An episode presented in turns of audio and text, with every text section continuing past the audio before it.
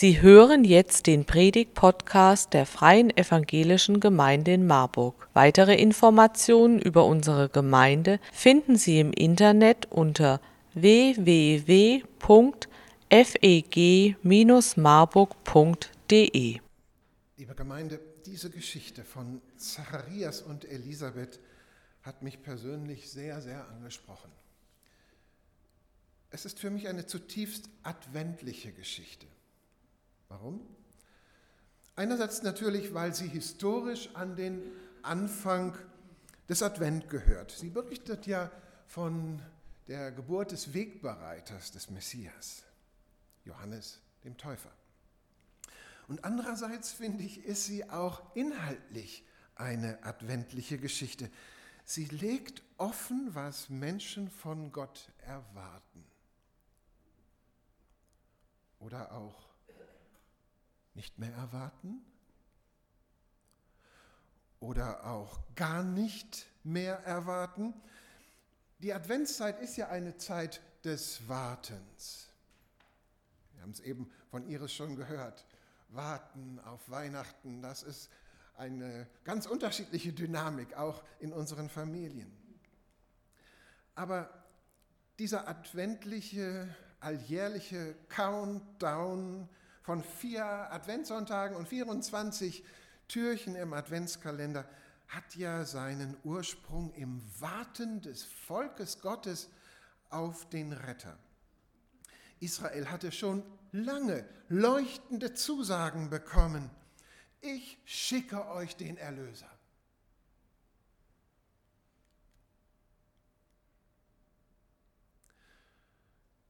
Aber ja, Jahre Jahrzehnte, ja sogar Jahrhunderte passierte nichts.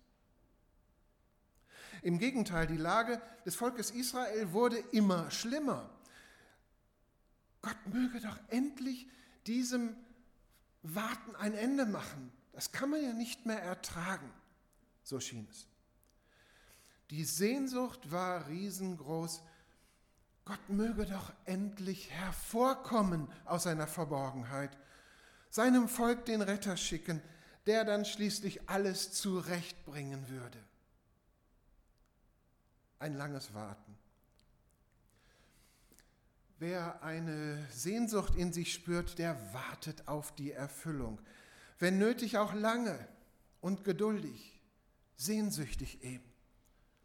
Nun schauen wir uns Zacharias und Elisabeth an von denen uns Lukas in seinem ersten Kapitel berichtet. Wir haben es eben in dialogischer Form gehört. Ihre Sehnsucht war ein Kind. Dieser Wunsch war ja eigentlich nicht so viel verlangt, oder? Hatte Gott nicht die Elternschaft in seiner Schöpfung tief verankert? Ein Kind. So wollte Gott das. Ein Kind als Sinnbild des Lebens. Und für viele Menschen, das wissen wir, ähm, die ein Kind bekommen, ein Paar, das ein Kind bekommt, beginnt ihr Leben in gewisser Weise neu, wenn das passiert. Wir spüren das in Geburtsanzeigen. Früher kriegte man eine Karte geschickt, heute kriegte man, kriegt man vielleicht einen Tweet darüber und spürt einfach dieses Glücksgefühl dieses jungen Paares, wenn sie Eltern werden. Und manche schreiben es ja sogar hinein. Es ist, als ob man Gott, dem Schöpfer, auf frischer Tat begegnen würde. In diesem Heranwachsen im Mutterleib und dann in der Geburt des neuen Lebens. Dies zu erleben, danach sehnen sich Menschen, die sich lieben, so sehr. Bei Zacharias und Elisabeth allerdings war kein Kind gekommen in all den Jahren und Jahrzehnten ihrer Ehe. Sie hatten auf die Erfüllung der Verheißung für sich persönlich, auf die Erfüllung ihrer Gebete gewartet und sahen sich in ihrer Hoffnung enttäuscht. Ja, auch wir warten auf Gott. Aber was, wenn er uns enttäuscht? Ein unerfüllter Kinderwunsch trifft Eltern, Eheleute, wollte ich sagen, immer hart, wenn sie keine Eltern werden können. Aber in der damaligen Gesellschaft, vielleicht habt ihr das gehört bei dem, was die Elisabeth gesagt hat, in der damaligen Gesellschaft hat es die Leute umso härter getroffen, weil Kinderlosigkeit als Strafe Gottes angesehen wurde. Damit haftete diesem Ehepaar ein Makel an in den Augen ihrer Mitmenschen. Ja, wirklich, das war ein hartes Schicksal für Zacharias und Elisabeth.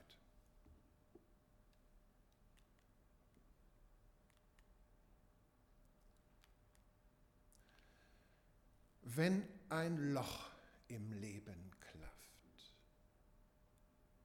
ein Loch im Leben, eine schmerzhaft klaffende Lücke, Leere macht sich breit. Uns fehlt etwas. Wie glücklich wären wir, wenn wir dieses eine hätten, was uns ja nun doch fehlt. In diesem Falle hier ein Kind. Aber sie haben keins bekommen. Andere Eheleute fragen sich, warum ist das Kind, das Gott uns geschenkt hat, uns wieder so früh genommen worden? Oder warum ist unser Kind, das uns geschenkt wurde, so ganz anders, als wir es uns vorgestellt haben? Bohrende Fragen, nicht wahr? Und die bleiben meist ohne Antwort.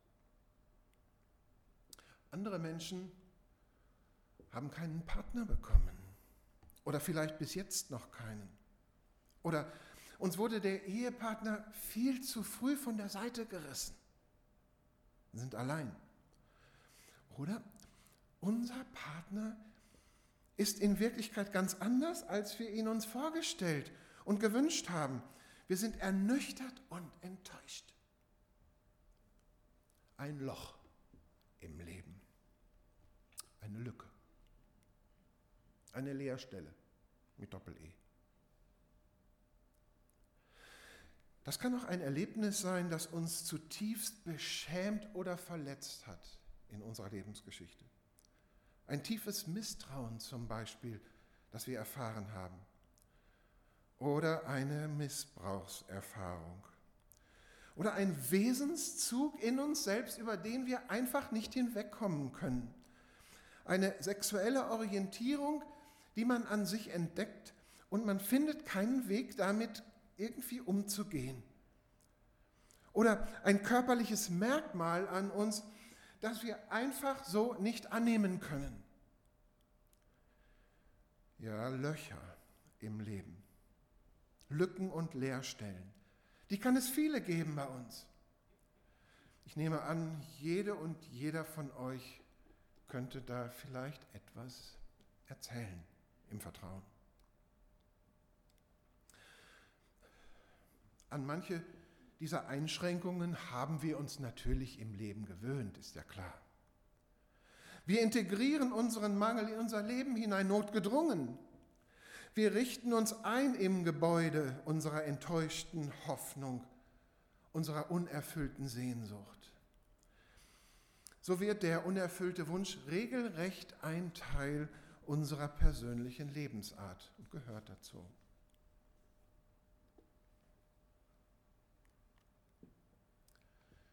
Wenn Sehnsucht zum Gebet wird. Von Zacharias wissen wir ja, dass er seine große Sehnsucht und die seiner Frau zu Gott gebracht hat, vor Gott. Denn so sagt es ja der Engel, dein Gebet, es ist erhört. Mir fällt auf, der Engel sagt nicht deine Gebete, Zacharias, sondern er gebraucht die Einzahl dein Gebet. Könnte es sein, dass es wirklich nur ein Gebet war, das eine und das immer, das dieses Ehepaar vor Gott gebracht hat? Immer wieder sind sie vor Gott präsent mit ihrem Anliegen. Auch die Vielzahl ihrer Gebete über die Jahre für dieses eine Anliegen war an sich nur ein Gebet. Kennen wir doch auch von uns. Wie oft haben wir schon für dieses eine Anliegen gebetet? Unser großes, wichtiges Anliegen. Jedes Mal ist es ein Hoffnungsseufzer zu Gott hin. Er möge doch endlich das Unmögliche möglich machen. Er ist doch Gott Aber meist beten wir, wenn wir ehrlich sind, doch bloß bis zur Grenze des uns Vorstellbaren, oder?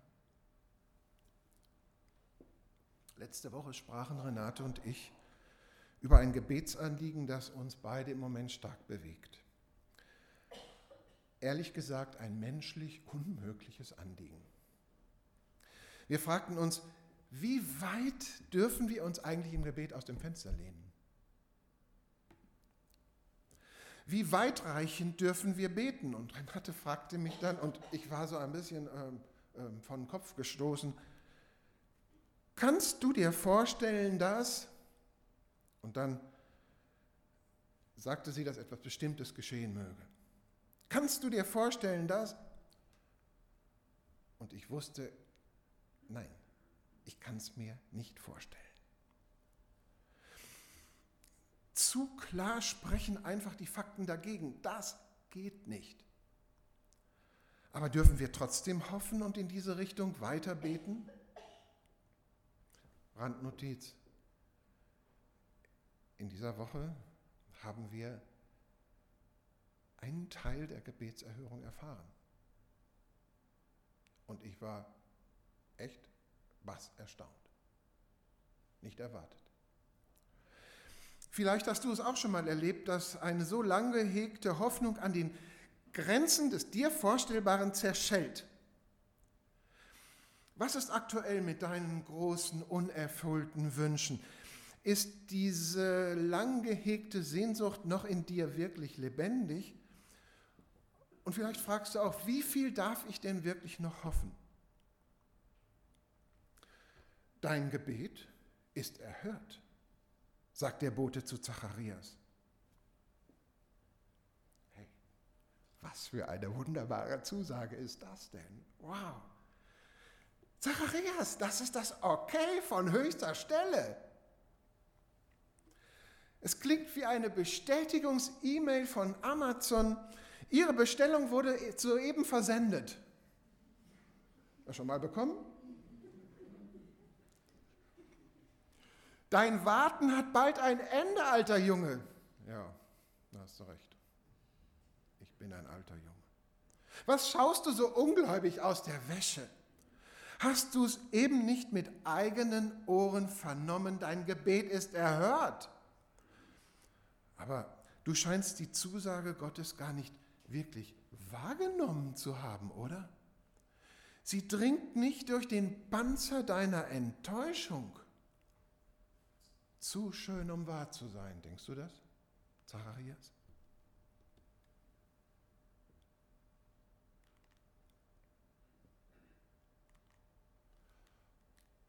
Na komm, so. Wenn aus Enttäuschung Unglaube wird. Ich bin alt, sagt Zacharias zum Engel. Und was er wirklich sagen will, da fehlt ein Wort. Ich bin zu alt. Ach Herr, seufzen auch wir vielleicht. Es ist doch längst zu spät. Hättest vorher reagieren können. Die Lage ist jetzt zu verfahren. Im Übrigen bin ich zu enttäuscht von dir. Ich bin regelrecht wütend. Ich glaube nicht, dass du noch eingreifen kannst. Ihr Lieben, ich vermute, dass viele Christen, und ich meine jetzt wirklich gläubige Christen, mit einer inneren Haltung der Enttäuschung durchs Leben gehen, mit so einer Art Bedauern, einem permanenten Bedauern und einer unausgesprochenen Trauer, vielleicht sogar Zorn. Man hatte ja eine Sehnsucht, man hatte ja gebetet, man war voller Hoffnung, doch es hatte sich nichts getan über Jahre und Jahrzehnte. Zu spät. Da wundert es mich nicht, wenn unter dem äußeren Anschein eines christlichen Lebens bei uns so langsam das Vertrauen schwindet und Resignation in uns wächst. Mit anderen Worten, wenn aus Glauben schleichend Unglaube wird. Selbst wenn wir natürlich im Gottesdienst die Aussagen des Glaubensbekenntnisses nachvollziehen und auch gerne mitsprechen. Ich glaube an Gott, den Vater, den Allmächtigen, den Schöpfer des Himmels und der Erde. Der Engel Gabriel spricht es Zacharias gegenüber schonungslos aus, weil du meinen Worten nicht geglaubt hast. Wie könnten wir schleichenden Unglauben auch beschreiben? Vielleicht so? Ich bin enttäuscht, dass die erbetene Hilfe nicht gekommen ist. Meine Sehnsucht hat keine Perspektive mehr. Für meine Not sehe ich keinen Ausweg mehr. Ich verliebe mich in mein ureigenes Problem. Oder ich bin gespalten zwischen Vertrauen und Misstrauen und Hoffnung und Verzweiflung, so richtig gespalten.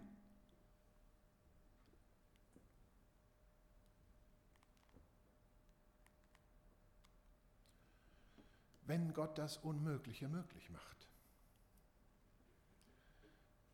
Wisst ihr, Lukas schreibt in diese Geschichte, schreibt diese Geschichte in sein Evangelium hinein, weil ja die Lebenslinie von Zacharias und Elisabeth keineswegs traurig im Sande verläuft.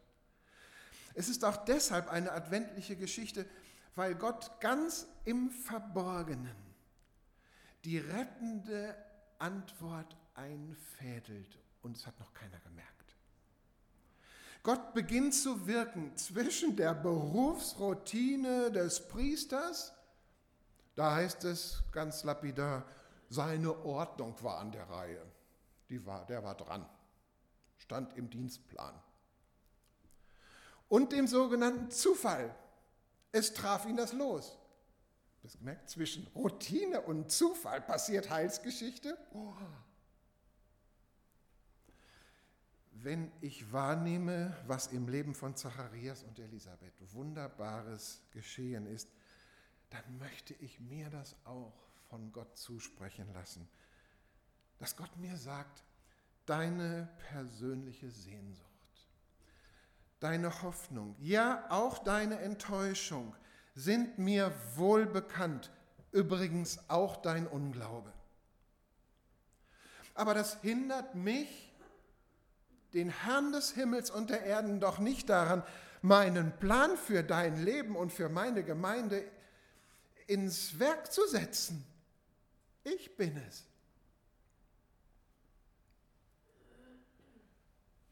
Ich bin alt, sagt Zacharias zum Engel. Und da hatte er wirklich recht. Und ich bin Gabriel, der vor Gott steht. Nun steht Aussage gegen Aussage. Kategorisch hatte der Engel seiner Aussage widersprochen. Was dem Menschen unmöglich ist, das ist möglich bei Gott, das hat Jesus mal gesagt. Menschlich geht manchmal gar nichts mehr. Dann ist nur noch Gott der Handelnde und Menschen schauen zu und erleben ein Wunder. Gott kommt also hier hinein in das menschliche Dilemma. Er bahnt sich einen Weg und macht einen Schritt auf uns zu, in unsere Hilflosigkeit hinein, bis hinein in unseren Unglauben. Sein Eingreifen hatten wir lange erbeten, auch nicht mehr wirklich erwartet, aber ich fürchte, wir haben manchmal gar keine Erwartungen mehr zu Gott. Beispiel, wenn du in die Gemeinde kommst sonntags oder zu einem anderen äh, Gemeindetreffen. Mit welchen Erwartungen kommst du da eigentlich? Ich weiß von mir, dass ich oft mit minimalen Erwartungen da bin. Ja, ich vollziehe noch treu die religiöse Routine, aber in Wirklichkeit habe ich keine gespannte Erwartungshaltung mehr Gott gegenüber, muss ich sagen. So wie bei Zacharias, obwohl er doch im Heiligtum war im Bereich der Begegnung mit Gott erschrak dieser Mensch, als ihm der Engel entgegenkam, also Gott äh, in Person seines Boten. Er hätte nicht erschrecken sollen, denn das war ja der Ort der Begegnung. Aber vielleicht war es nicht nur, dass ein Engel da irgendwie leuchtend vor ihm stand. Vielleicht war es noch mehr dieser Schreck bei dem, was der Engel ihm an Veränderung in seinem Leben ankündigt. Nein, Furcht hatte Zacharias vor dem Neuen auch, das in sein Leben hineinkommen sollte. Ein Kind. Was? Jetzt? Sein Kind. Ein besonderes Kind, der Wegbereiter des Messias.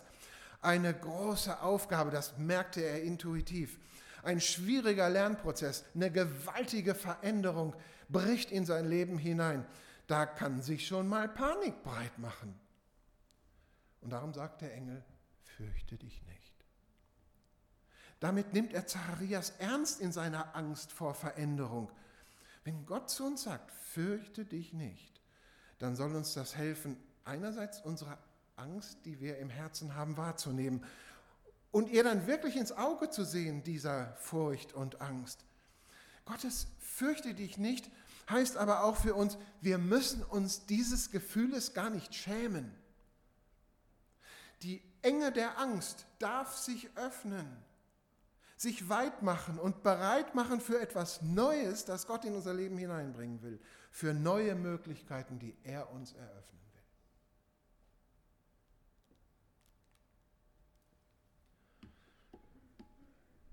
Wenn Schweigen zu innerer Veränderung führt.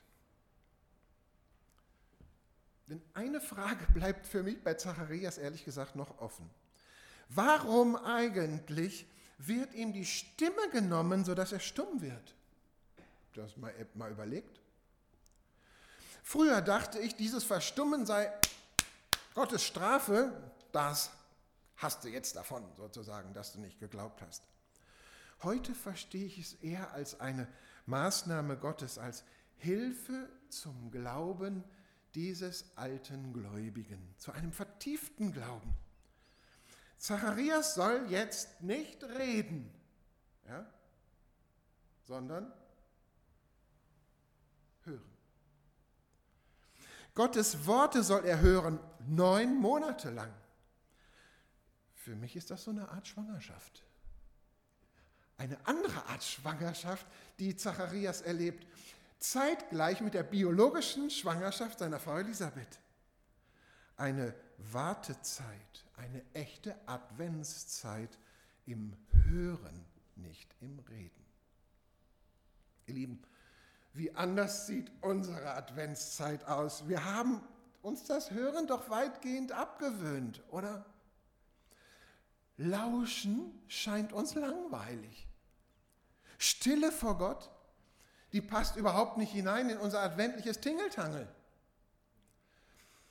Wie wäre es, wenn wir in diesem Jahr, in der Adventszeit, uns Momente des Hörens, der Stille bewahren würden? Ein Moment, in dem unsere inneren Ohren geöffnet sind und unser Mund geschlossen. Leider liegt dieser Adventskalender nicht mehr auf dem Büchertisch. Wahrscheinlich ist er schon verkauft. Letzte Woche hatte ich ihn noch gesehen. Der Adventskalender für Erwachsene, der genau dieses Thema hat, leuchtende Stille heißt der, mit Gedanken von Pater Anselm Grün. Irgendjemand von euch hat ihn jetzt. Gratuliere. Aber man kann ihn ja auch vielleicht nachbestellen. Ein Gedanke steht da drin für jeden Tag. Zum Beispiel, in der Stille unter dem Segen Gottes kommt unsere innere Unruhe zur Ruhe.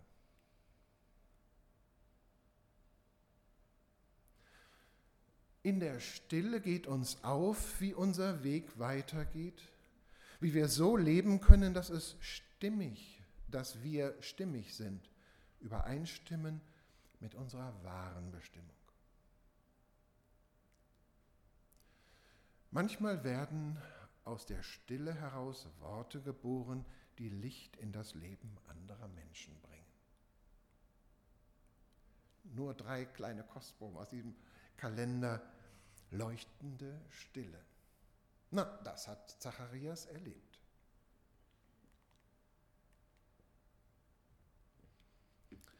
wenn das Warten ins Loben mündet. In seiner Wartezeit des Schweigens lernt Zacharias wirklich seine Lektion und das hat gedauert.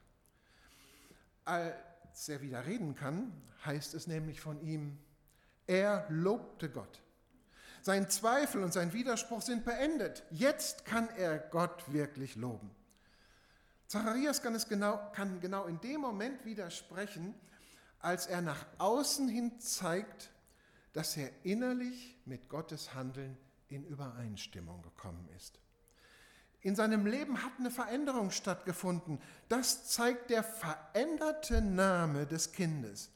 Nicht nach der Menschenweise soll der Sohn genannt werden, sowas wie Zacharias Junior, sondern wie Gott es geboten hat, Johannes. Und das heißt, Gott ist gnädig. Nomen est Omen. Das ist das Programm. Zacharias hat also wirklich seine eigene Schwangerschaft erlebt, eine Adventszeit der besonderen Art.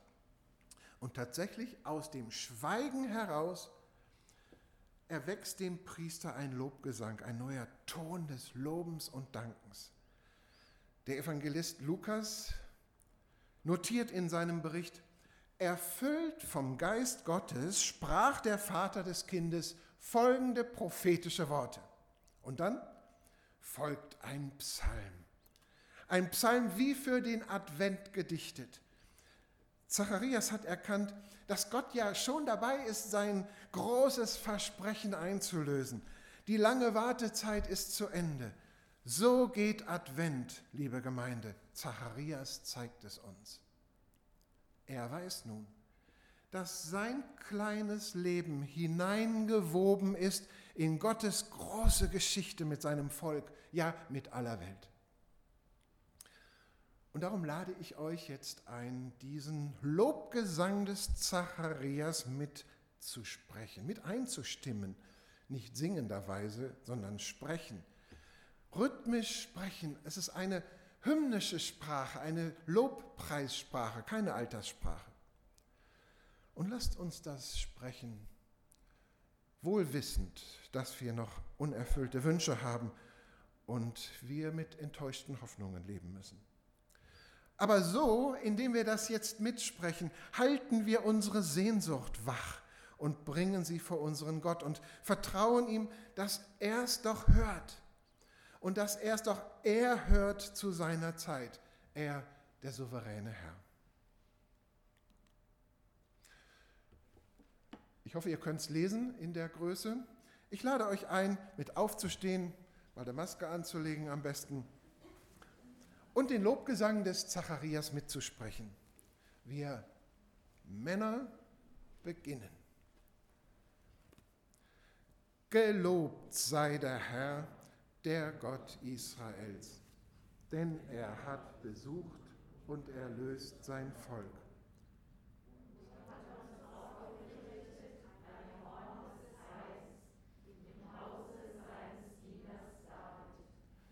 Wie er vor Zeiten geredet hat durch den Mund seiner heiligen Propheten,